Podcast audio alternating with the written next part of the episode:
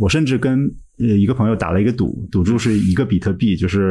我我说在二零三一年之前，呃，AR 眼镜的这个出货率、出货量，全球出货量会达到二零一五年的智能手机的水平。呃，我那个朋友不相信，所以说我们就赌注了一个比特币。现在我还处在一个观望阶段，我不能说我百分之百会赢，但是至少还是五五开吧。现在我的这个 估计，我赢的概率是五五开。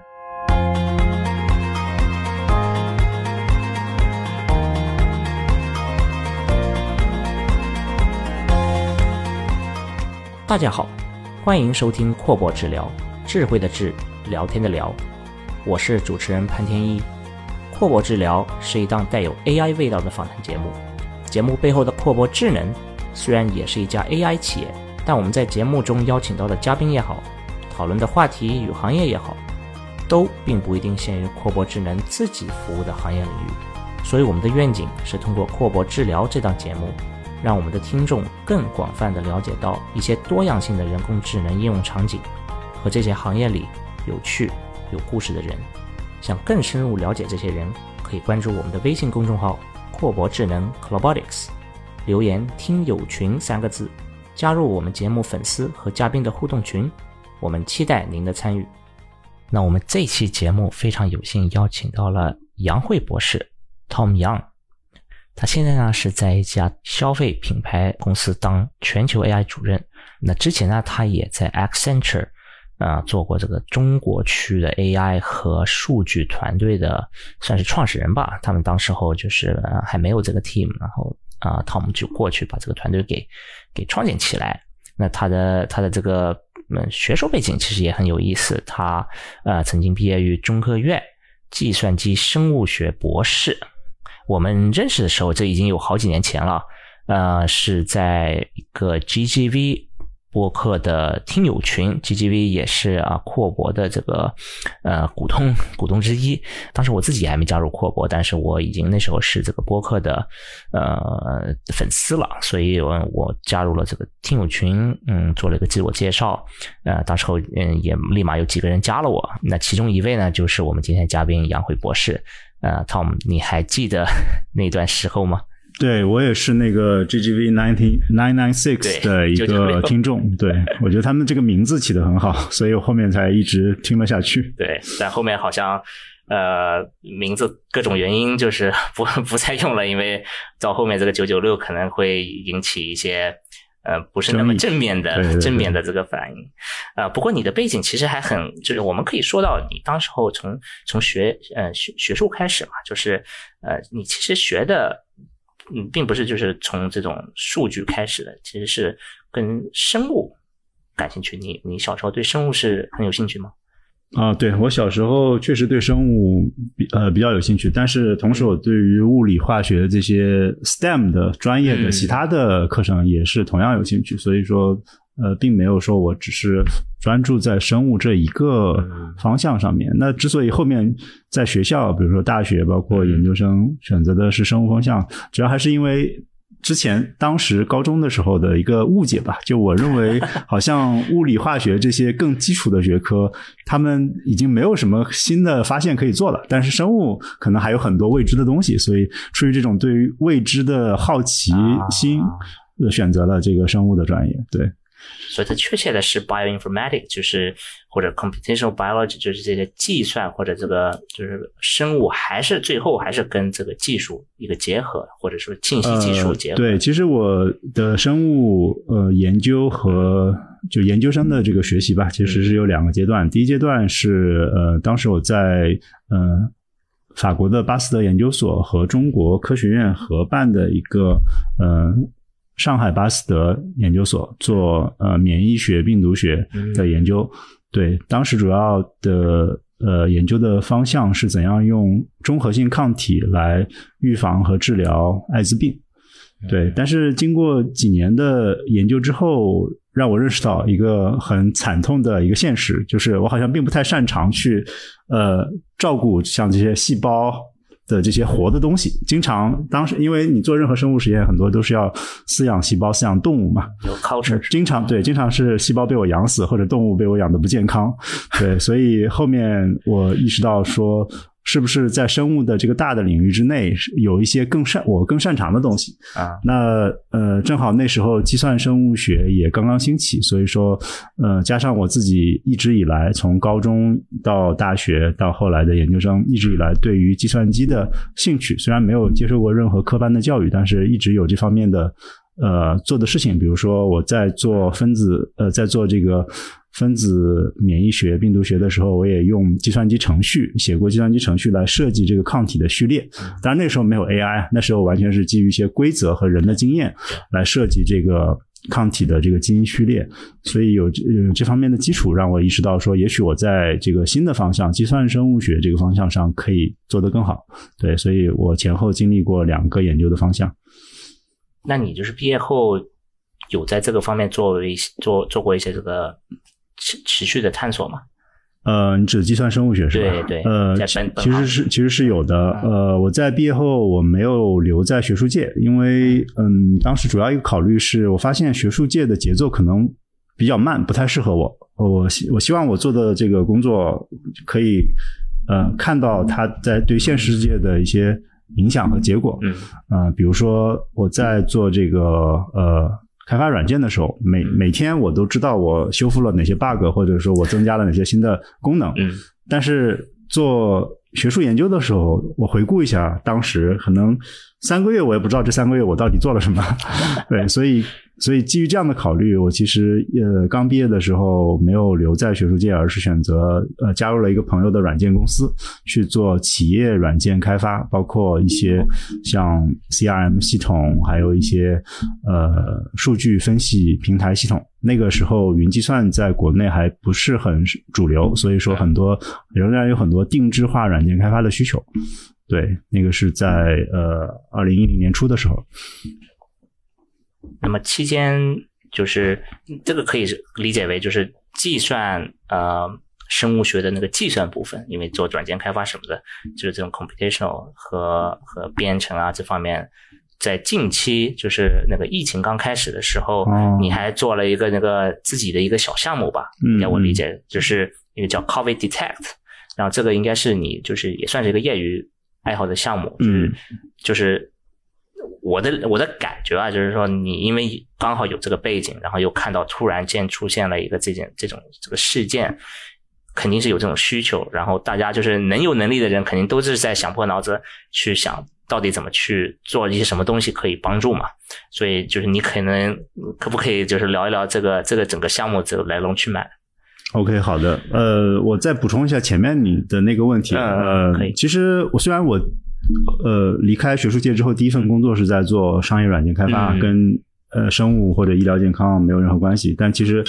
在第二份工作开始就开始有关系了，因为我的第二家公司是呃一个做呃基因组测序和数据分析处理的公司。但是因为我的软件的背景，其实我在这家公司主要做的却是跟呃软件开发，包括这种。呃，产品的开发有关的工作，并不是这种传统的这种生物的这种研发的工作，因为我发现很多的这种呃生物数据处理，包括基因数据处理的过程，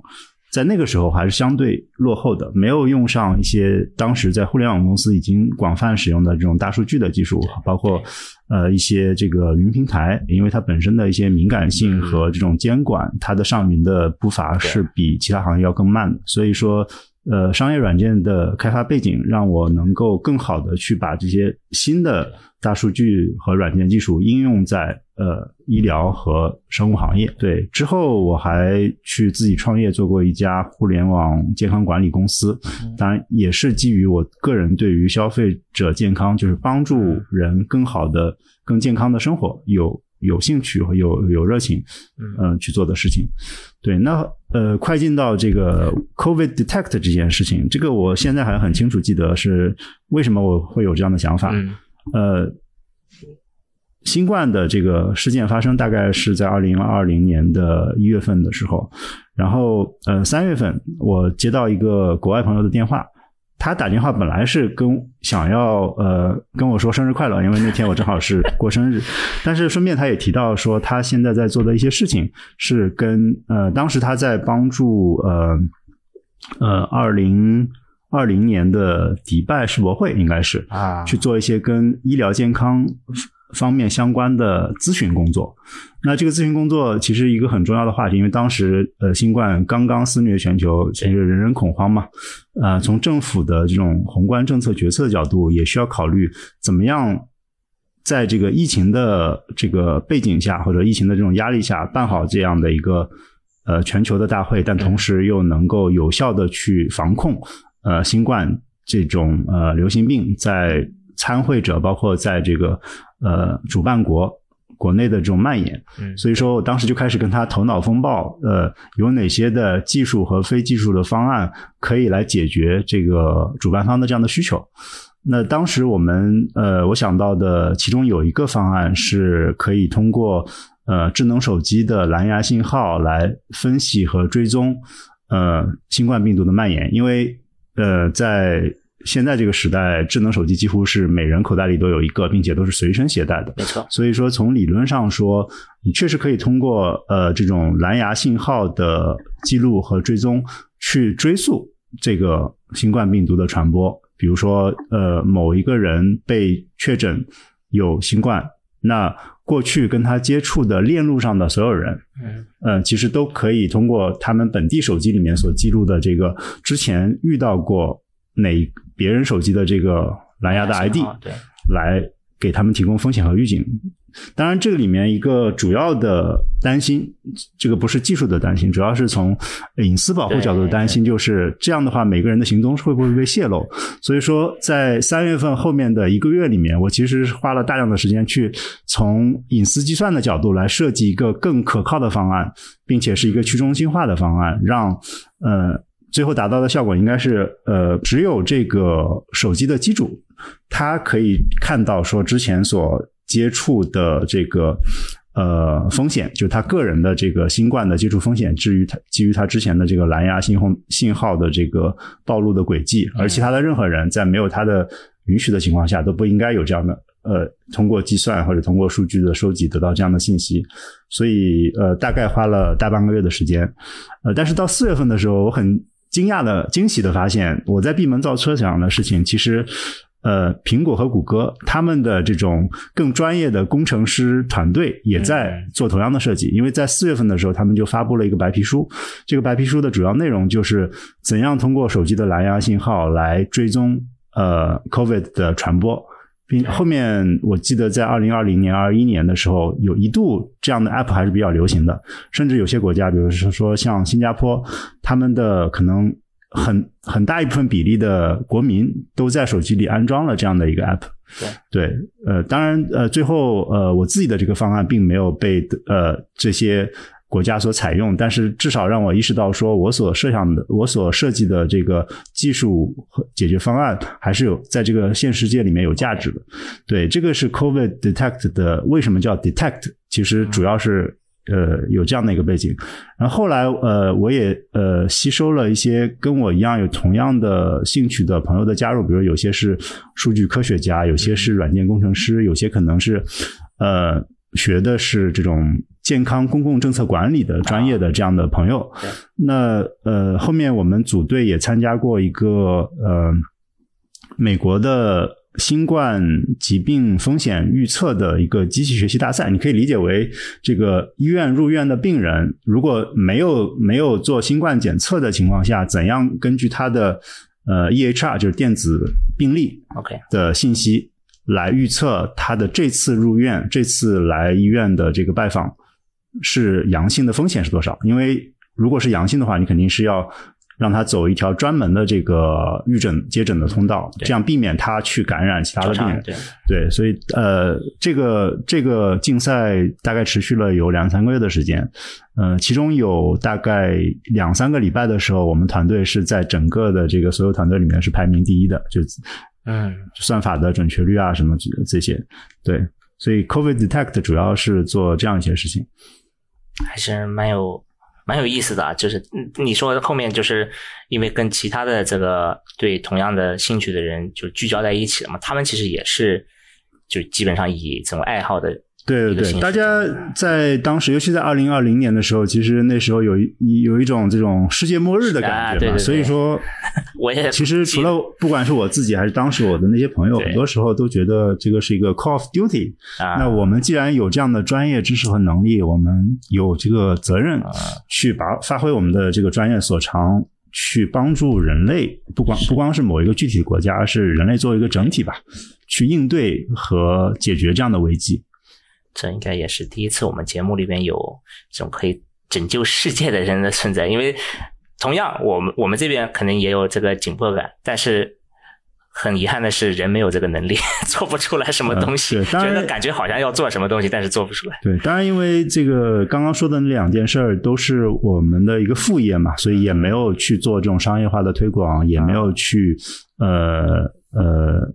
作为一个比如说慈慈善组织去接受一些这种募捐，所以说后面的我们的方案和技术并没有得到呃商业化，并没有被一些实际的呃国家的这种公共卫生的系统所采用。OK，理解理解。对，但是就是起码你们是做了一些东西，而且谁知道就是虽然没有被采用，但是假设你们是应该是把它都开源了，是吧？所以就是有感兴趣的人肯定觉得有价值的，还是会拿到去用的。那么就说到这个，就其实我们可以看到，就是你这个整个职业生涯的话，算是两，就是 因为说就是中间可能有有段时间做过这个软件开发，但是后面又回到这个这种生物科学。那么其实整个这个职业生涯是在这两个大方向之间来，就是有点像旋转，有又有这个这种数据和和技术的背景，然后又有又是这个科学的部分。然后我也知道，就是你的爱好其实还是蛮蛮广的嘛，就是说现尤其是最近也也收集了各种各样的这个电 电子设备，是吧？就是呃，可以暴露一下，我们这次这个呃录制呃是在你家里做，非常感谢邀请我到你家里来做客啊，并且做这个播客。呃，然后我们一进来就看到那个小米的狗狗，就做各种各样的这种消费电子产品的尝试，就是。你你一直以来应该是对这种科学，呃，就像我们之前聊到，就是你对这个生物方面这个兴趣还是还是有的。那这样就是一直是其实延续在你的这个这个职业生涯上，对吧？就是 data science，还有还有 data analytics 和本身这个 science 这科技啊，你，怎么看？呃，对我来说，我之前不管是在公司里面，或者是因为我个人兴趣所做的一。呃，所有的这些事情，它的之所以我要做这些，不外乎两个原因。嗯，因为我发现，呃，我自己真正感兴趣的事情是能够给人的生活或者是工作吧，呃，带来积极和正面的影响的事情。比如说，呃，之前在创业的时候，我们想做个人的健康管理，也就是说，一个每个人的 AI 健康管家，帮助。个帮助用户更好的去管理他的慢性疾病，或者哪或者是帮助他更好的保持身体健康。对对，呃，包括后来的很多的这个我所参与的产品研发，也是呃面向消费者的产品，不管是物理产品还是这种数字化的产品，手机 App。OK，那那我其实当时我我自己其实也是一个，就是从别的行业转到转到这种。AI 或者转到数据科学的这个这个领域的话，嗯，当时我自己的一个考虑是，我首先就是要不要 去学再学一个这个 degree，再学一个呃，比如说 data 呃 science 或者一个什么 AI 工程的一个科班的学位，对对，做一个这种东西，还是我直接去尽量找到一个比较接近的一个岗位去做，然后。如果即使找到这种岗位的话，我是不是要选择直接选择某一个领域、某一个应用场景，比如说图像，比如说这个语自然语言，还是我要不要到一个各种这种更综合的呃咨询公司？比如说你之前待的，我们认识的时候，你还在那个 Accenture 的时候，就现在我终于可以再询问一下，就是当一个人在这个咨询公司考更广泛的去考考虑这种 AI 的或者 data science 的话，你们是做什么样子的项目？你们会？以什么方式去去推进这个这个人工智能？OK，好的。呃，我是在二零一七年初的时候加入了呃埃森哲。那当时的背景主要是前面我的那家创业公司呃被卖掉，嗯那在卖掉之后，我也在考虑说下面去做什么。一个比较自然的选项还是说去做跟医疗健康相关的行业，对吧？但是我回顾了一下我之前所做过的一些事情，呃，发现不管是医疗健康或者是软件开发，呃，从行业深度、行业了解的广度和深度来说，仍然是比较局限的。比如说很多还有很多其他的行业，比如说嗯。像快销，对。像这种金融，像 marketing，我并没有太多的了解。那这个其实是促成我决定加入埃森哲的一个主要原因。嗯其实埃森哲跟我联系非常早，在二零一三年、一四年的时候，嗯当时他们就曾经找到我，因为那时候他们就有想法想要组建在中国大陆的在中国的数据科学团队。嗯但那时候因为我还在做一些其他的事情，所以并没有加入。但是在二零一七年这个时间点，我意识到说。他们既有这样呃 AI 和数据科学的团队组建的需求，同时我自己也有在咨询公司这样的环境里面去广泛的去接触更多不同行业的这样的需要，所以两、嗯。两者一拍即合吧，所以我就很呃快速的做了这个决定，加入呃艾森哲。那加入之后，嗯、这个团队其实主要呃可能跟很多公司的这个 AI 团队、数据科学团队类似，大概有这样一些角色的人，比如说像数据科学家、呃软件工程师，包括一些专门做机器学习的工程师。后来我还呃加入了产品经理这个角色，就是在我之前，嗯艾森哲在国内其实是没有产品经理的，是我我呃首先意识到这个产品经理在一个 AI 项目中的重要性。就如果因为 AI 本身的这个呃迭代性，或者说它的这个算法在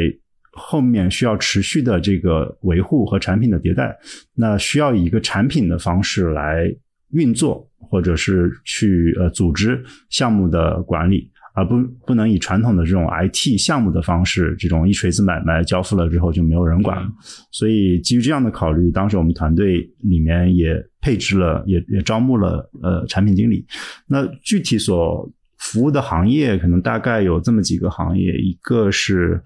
呃跟 marketing 有关的行业，因为在一六一七年的时候，那时候其实除了这个 AlphaGo 之后，AI 大潮火起来之后，真正在行业落地里面的，其实仍然是那些听起来没有那么 sexy 的这种大数据的解决方案，比如说消费者数据平台，或者是呃跟 customer 数据管理有关的一些大数据平台，当然也包括一些工业用的数据、物联网数据平台。对，所以我们团队里面其实也有很大一部分的工作是帮助呃艾森哲的行业客户，比如像电力、能源，包括呃医疗健康、金融，嗯去呃还还有一些消费品，去呃设计和呃开发适合他们业务需求的这种数据平台。当这个数据平台有了之后，积累了一定量的数据之后，自然也会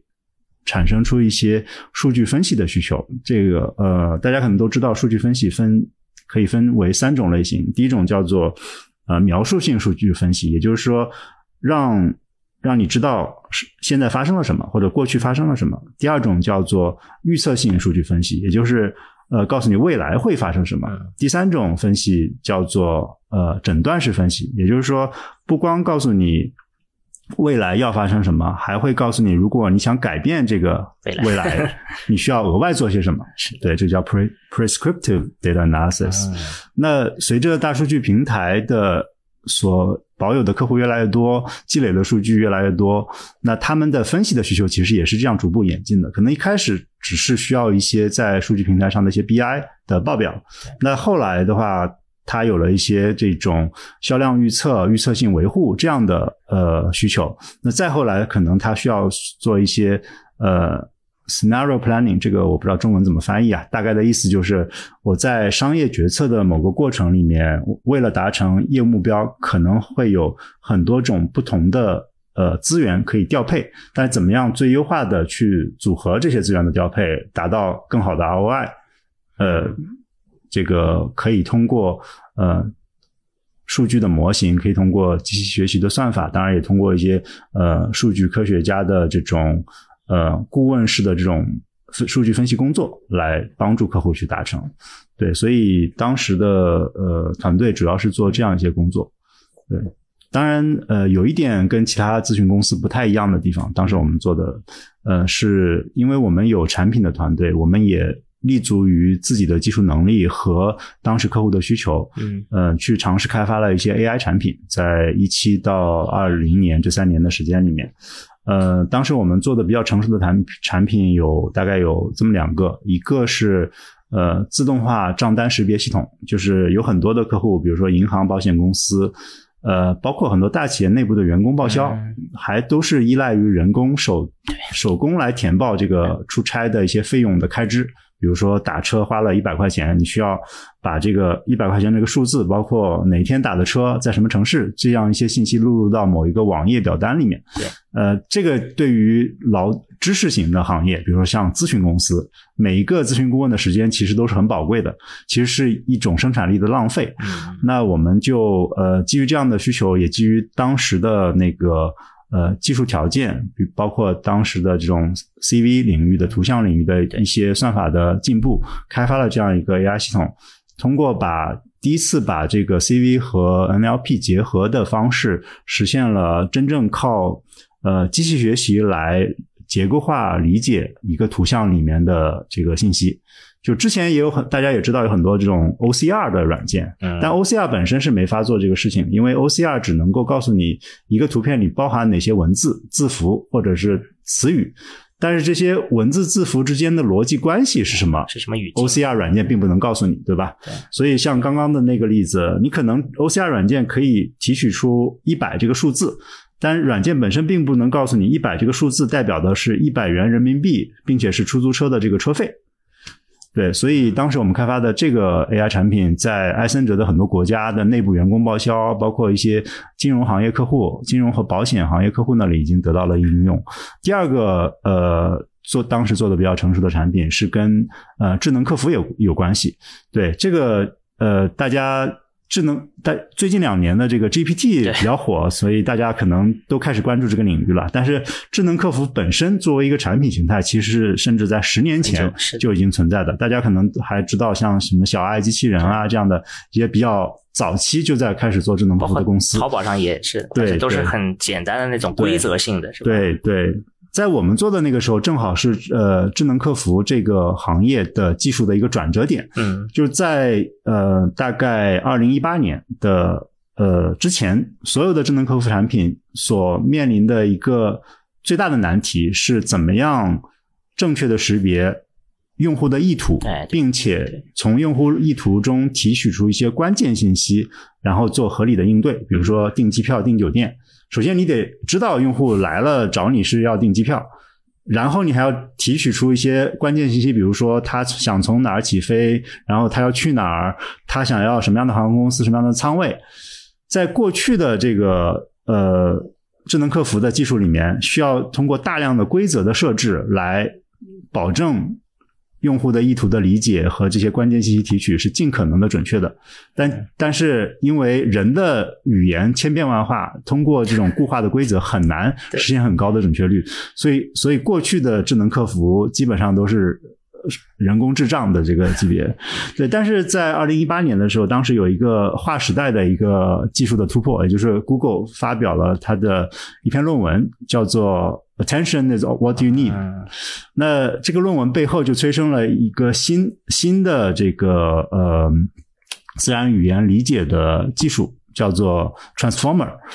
呃，从那以后一直到现在，包括 GPT、GPT 三、GPT 四。其实背后的这个算法的流派仍然是 Transformer 这个流派。那当时我们也非常的兴奋，看到这个论文之后也非常兴奋。那我们也在呃第一时间把 Transformer 的这个框架应用到了我们的这个智能客服平台背后的自然语言理解和这个处理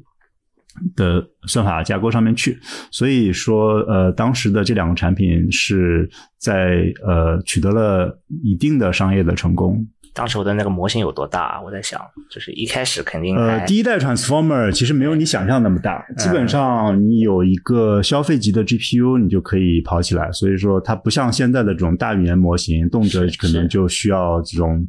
几十、几百、几千个 GPU 的并行。对对。啊，我们我们学到了什么呢？今天就是呃。各位那个听友同学们，假设你们在公司还得让你自己去填那个出差 出差这个报销表，那你可以跟老板说，这是严重是在浪费你宝贵的时间。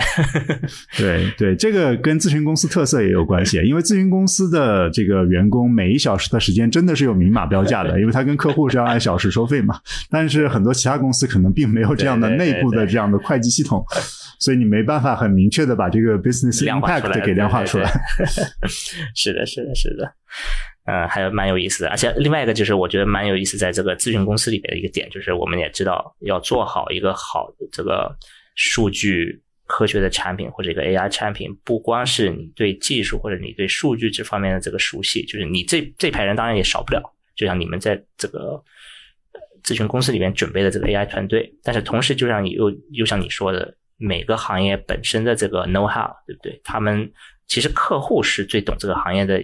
那个那个专家，对不对？他都是这种项目的成功，其实就可以，你也可以从你的角度谈谈这种成功的一些 factor、一些因素是怎么来的。但是就是我们的这个大致的理解，就是说你要把这个硬核的技术团队拿在手上，但是同时又要大量去利用这个每个行业本身的这些专家。嗯，他们从外来的这些信息灌输到这个这个项目。对你其实说了一个很好的点啊，那个呃，虽然我自己是一个很 geeky 的人，但是我从来不是一个唯技术论的人。就呃，我一直认为说要呃，不管是 AI 或者是其他的技术吧，嗯，商业成功必须有这几大要素：一个是对于市场需求的一个真正的理解，第二个是嗯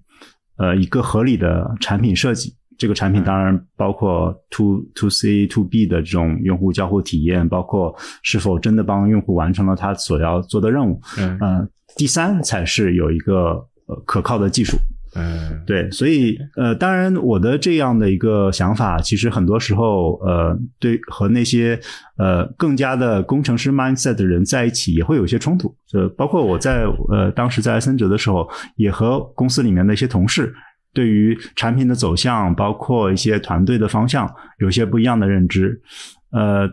但是呃，庆幸的是，最后大家还是能够认识到，呃，在商业环境里面，尤其是做一些创新的 AI 产品，我们不能够脱离于市场的需求去做闭门造车。呃，有的时候我们也没有必要说什么都什么东西都自己重复造轮子。对，嗯，那我们今天可以就是从一个这种。比较 广广长的一个 AI AI 史吧，就是通过你自己的这个职业生涯的经历，我们也认识到了这个整个这个最近几年 AI 的一个发展吧。我觉得这个是蛮好的一个科普科普的这个一个点子。那我们另外一个点子今天想聊的，其实还是拿拿一些这个最新的一些技术发展来讨论啊，尤其是。呃，当时我当时我们在商量这个这期节目的内容的时候，我们讨论过。那那时候刚刚那个苹果推出他们的这个最新的，在即将就是未来发布的，现在还没有的，呃，这个头饰。这个产品大家都很很期待很久的，这个我们所谓的元宇宙，当然通过这个 Apple 苹果的这个一个升级以后，它变成了一个新的词，叫空间 空间计算 （Spatial Computing），就是完全从这种 Metaverse 什么元宇宙，感觉又提高了一个层层次。嗯，既然有了这个苹果的新产品以后，呃，你怎么看待这个整个本身本来很火的这个元宇宙？还有这这些元宇宙里边的公司的他们的这个，就是首先就是这个跟元宇宙有什么关系？嗯，老实说，我觉得未必有关系，因为苹果自身其实它也从来没有用过 metaverse 这个词。嗯，当然不用这个词，有一部分是出于这种商业的考虑，或者说营销的这种考虑，因为 metaverse 已经被 Facebook 就现在的 Meta 对对也是独占先机。他甚至把公司名字都改成了 Meta，有道理，有道理。所以苹果如果这时候作为一个追随者，还继续用 Metaverse 的话，这可能也不是一个明智的选择。但另外一方面，我也觉得从这个产品的终极形态和用户体验的角度，确实苹果和其他的这些做 AR、VR 头显的公司，它有一个本质的区别，就是呃，在苹果看来，不管是做 AR 还是 VR，最终是要融入到用户的生活里面去。嗯，就是把这个虚拟的体验和现实的体验融合在一起，但是这个最根本的仍然是这个真实的体验，就是虚拟的东西可以叠加到真实的东西、嗯。真实的这个体验里面去，但是它不不能够去替代或者是喧宾夺主吧这个真实的体验。如果你们看过那个就前面说的苹果的 Vision Pro 这个呃头戴显示器的发布会，你也会发现，其实，在很多的这种 UI UX 设计的细节，苹果其实完全可以做得更加的沉浸式，让你让你百分之百的沉浸在这个虚拟的世界里面。但是苹果没有这么做，比如说在那个虚拟的这个呃虚拟影院吧，虚拟家庭影院那个 demo 里面你可以看到，当然你你可以把那个虚拟的屏幕拉得非常的大，但是不管你拉多大，你仍然是可以看到你周围的一些，比如说家里的家具啊什么，它并没有百分之百的 block 嗯你去看这个真实世界的东西。对，这个跟呃像 Meta 这样的公司从虚拟出发，然后再加入一些这个现实的元素，正好是一个相反的路径。呃，当然，之所以 Meta 会这样选择，可能也是有一些历史原因。因为 Meta 最早是，嗯、包括现在吧，它上这个 Meta 的呃 Quest 头盔头显第一代、第二代，现在最近刚刚发布第三代，它的上面的内容和体验的主体仍然是游戏。这个游戏，呃，到目前为止，大部分的游戏仍然还是以虚拟为主的，除了像什么 Pokemon Go 这种极少数的呃以现实为主体的游戏之外，大部分游戏仍然是这个在虚拟世界里面，所以他们的出发点跟苹果的出发点看起来好像正好是一个相反的。对，这可能也是为什么 Metaverse 这样一个概念在苹果那里可能并没有太感冒。嗯，那这个这种技术其实就是 AR 技术，在真正的普遍到消费层面上面，应该还是有一点距离。包括看呃这个 Apple Vision 的这个定价，也是一个对对并不是一个真正的是个消费级的产品，好像。对，呃，Apple Vision Vision Pro 定价三千美元，就相当于两万多人民币，然后并且它要明年才能上市，所以呃，以苹果的这个定价，这还其实还是面向一个专业人士，比如说像这种软件开发者，嗯或者是这种游戏开发者的这样一个专业工具，有一点它的定价其实有点类似于微软在好几年前就已经发布的 HoloLens。对，当时我呃之前我在森哲的时候，我们团队里面也呃采购过 HoloLens，并且我们试图基于呃 HoloLens 开发一些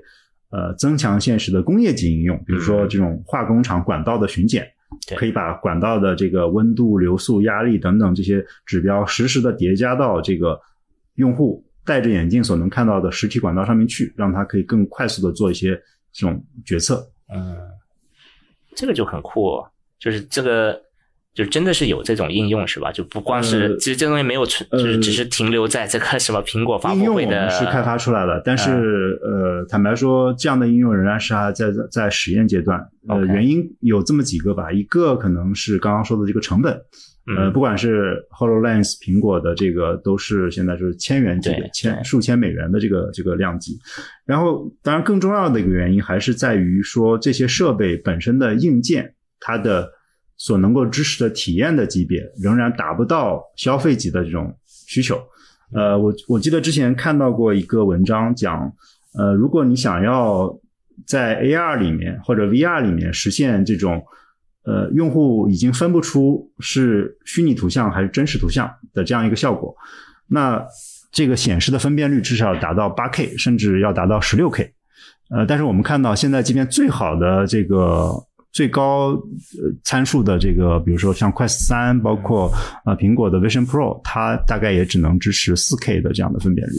对，那我们也知道从呃计算机图形学的算力的需求角度，当这个分辨率每增加一倍，其实对算力的需求其实是平方级的增加的。对，所以说从现在的 4K 流畅运行到将来的 8K、16K，仍然可能还会有呃五到十年的路要走。对，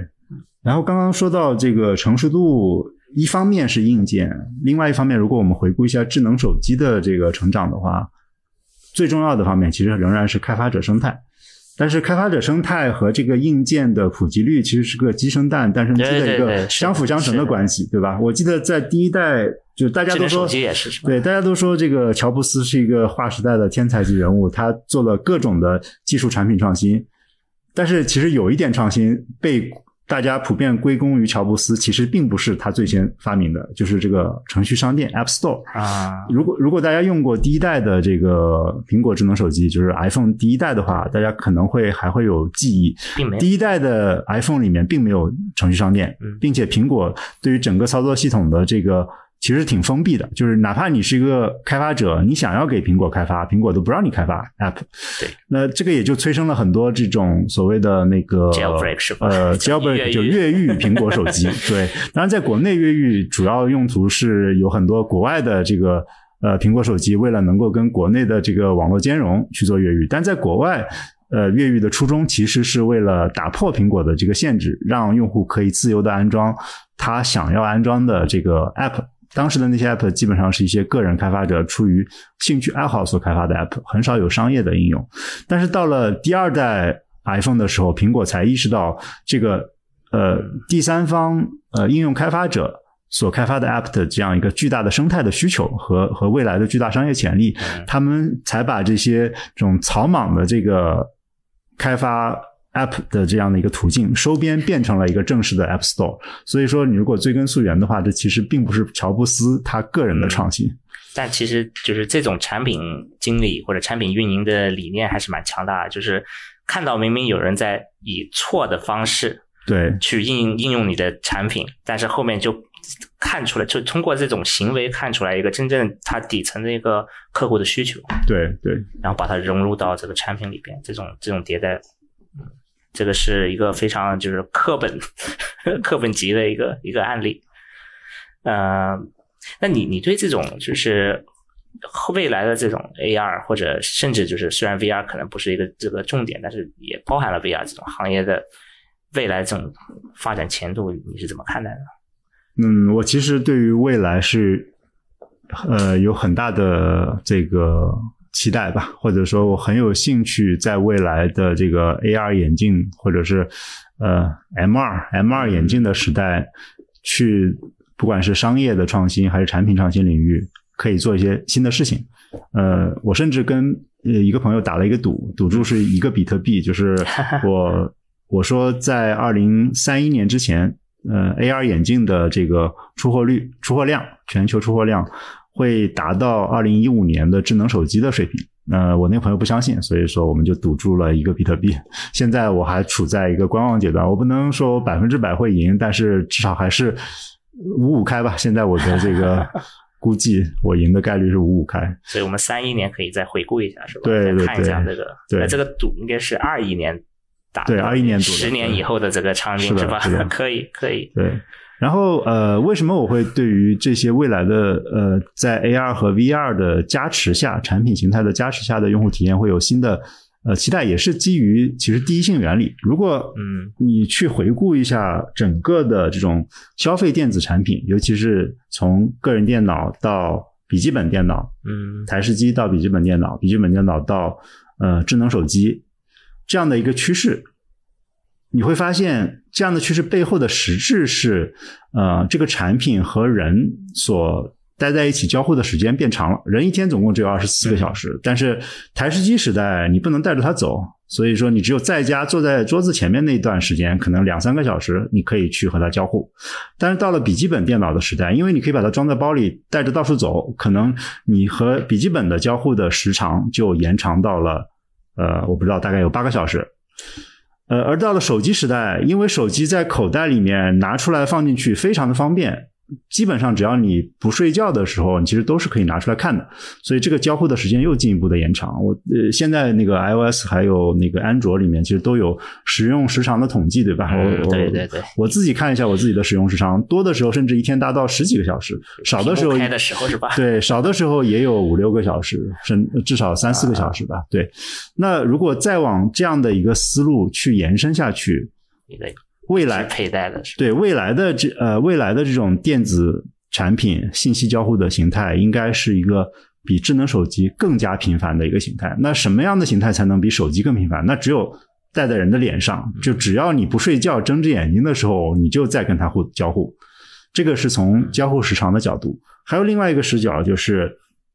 你所接受的信息的密度，这个信息密度不是以比特字节这些来衡量的，而是以你的整个视野中所这个被接受的这个信息输入所占的面积占你整个视野的面积来看的。那一样，我们回到过去来看，在笔记本台式机的时代，这个的面积基在你视野里的比例基本上是受限于你的这个屏幕的大小。嗯屏幕一开始可能好像只有十二寸、十三寸的那种单色的屏幕，后来变成了 LCD 的液晶屏，液晶屏越做越大，现在基本上二十几寸的屏幕都是很常见了。呃，那到了智能手机时代，虽然手机的物理尺寸比屏幕是要小很多，但是因为你手机拿的距离比这个电脑的屏幕要离眼睛近很多，其实它占据你的视场视网膜里的这个视野里的面积，绝相对面积比例是要更大的。我我得插一句啊，就是因为我之前不是做电影嘛，就是可能我们的这个长期的听众知道我也有这个背景，所以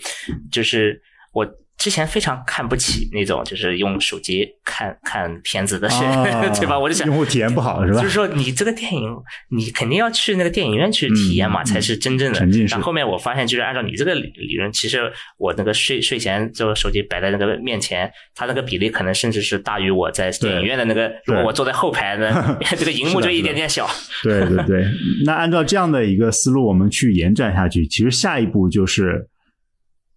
这个交互设备的显示内容占据的是你的整个视网膜的视野，而不是它的其中的一部分。那如果从这个时长的角度和这个占据视野的比例的角度，两个效应相乘的话，未来的 AR 眼镜、VR、VR 眼镜时代的交互的内容信息频率密度，可能是比现在的智能手机仍要高一到两个数量级。嗯所以从这个角度考虑，不管你是做内容生产的，还是做游戏的，还是做一些呃这种工作场所的应用的，啊，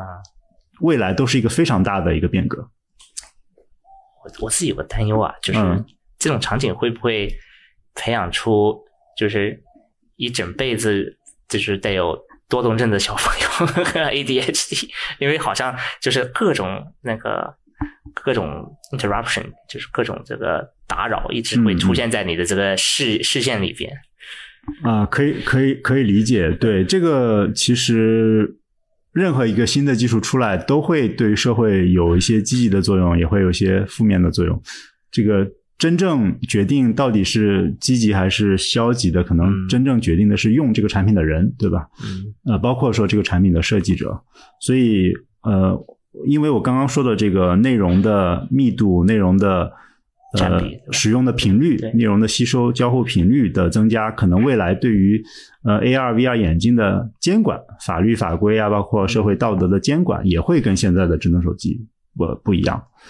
嗯，但是实际上的这个情况，我们只能到了到了那个时候再说，对不对？对对，这就像 AI 一样，嗯、呃你你可以担心说它在几年内就要毁灭人类，但是我们至少我们现在没有看到 AI 的实际能力增长到接近这样的程度。不过在我们就是在刚刚录制这个这个节目的这这几天前，也刚刚过了那个，你应该还记得，就是在六个月前，有人提出要不要有一个六个月的这个不能开发哦大语言模型的一个这种暂停。对，然后这个六个月刚满以后，那个 OpenAI 怎么来奖励我们？就是直接把他之前说的各种多模态、嗯这个嗯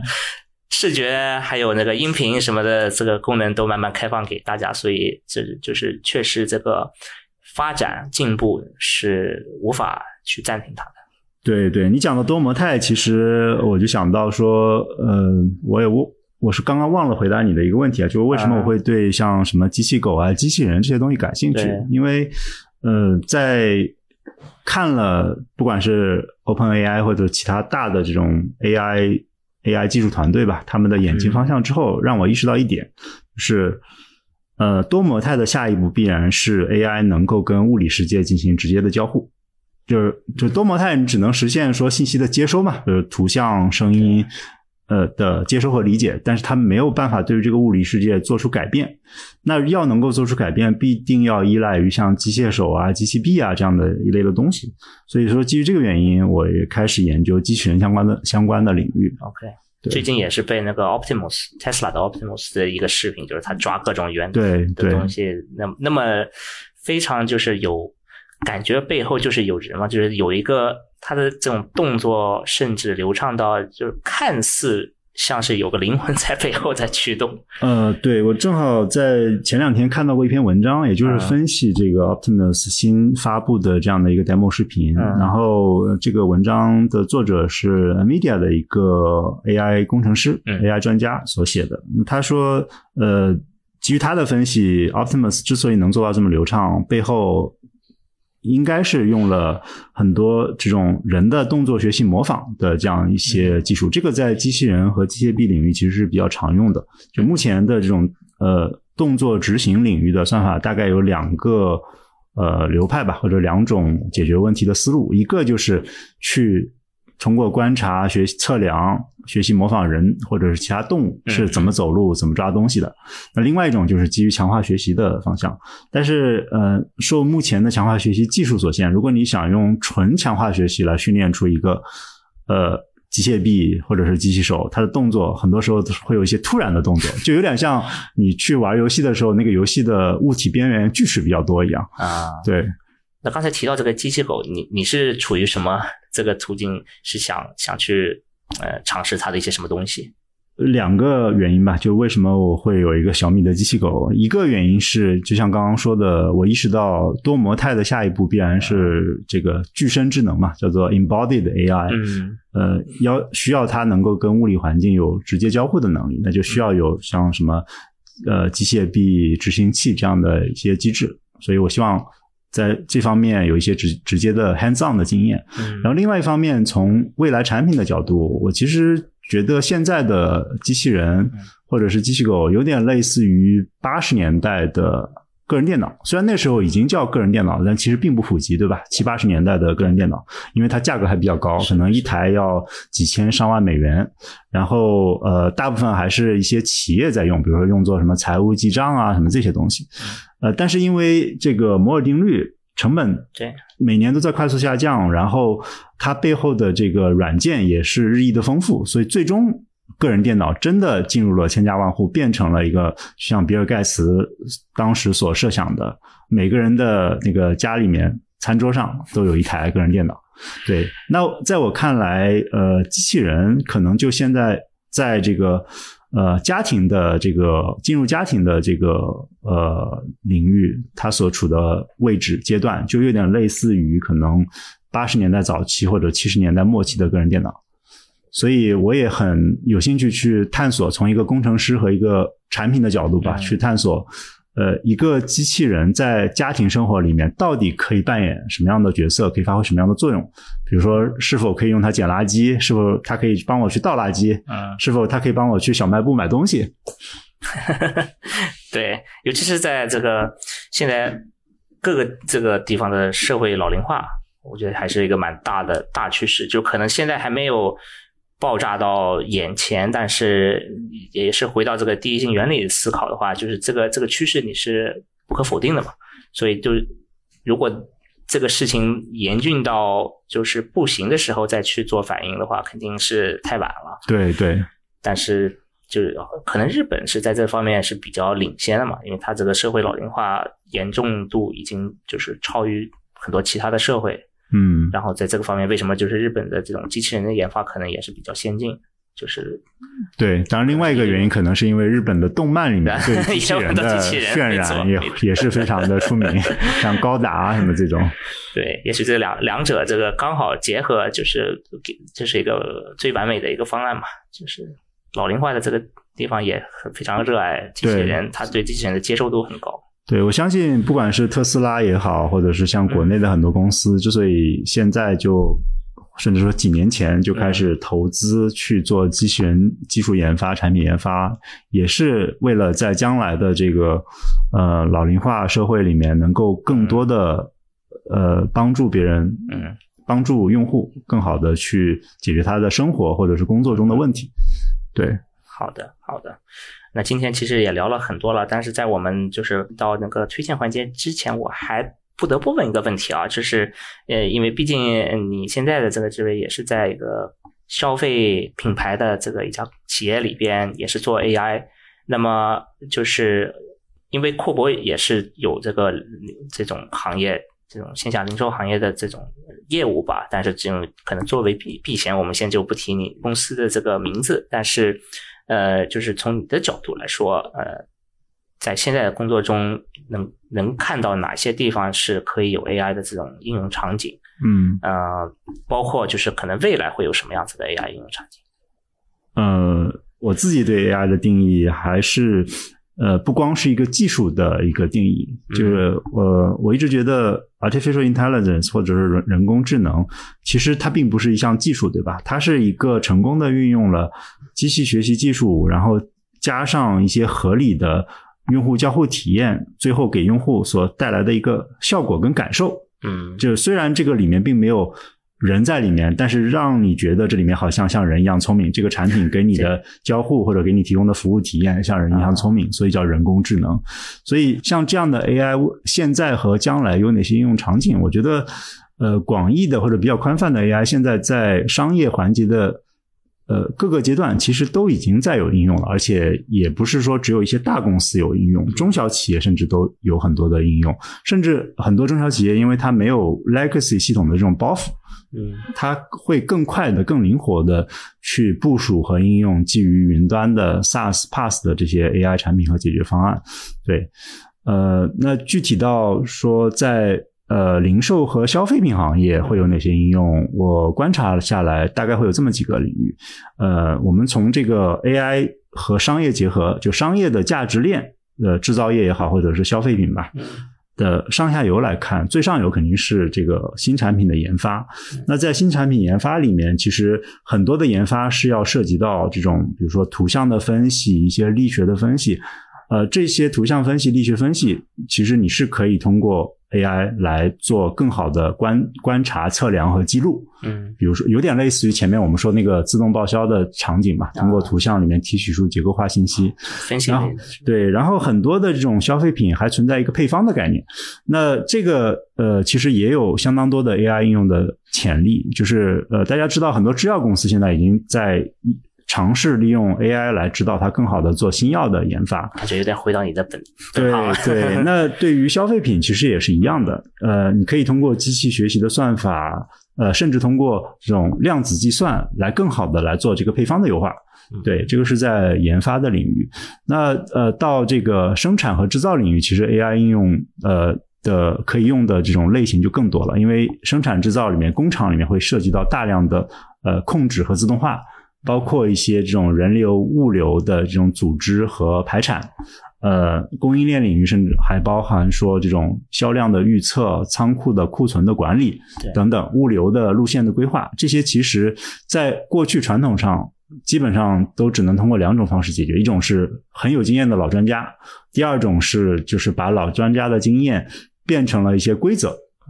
所转化成的程序。但是这两个方案其实。都不是太具有可持续性，因为现在的这种年轻人他换工作的这种频率越来越高，所以你想要在公司里面培养和留住老专家的这个呃可能性也越来越小了。而这些专家的经验，在未来的这种市场剧烈变化的情况下，比如说去年我们有一个新冠疫情的一个很大的冲击，在这种情况下，其实老专家的经验也未必能够派上用场。所以，所以这种时候很多的呃。AI 或者是机器学习驱动、数据驱动的这种决策和管理，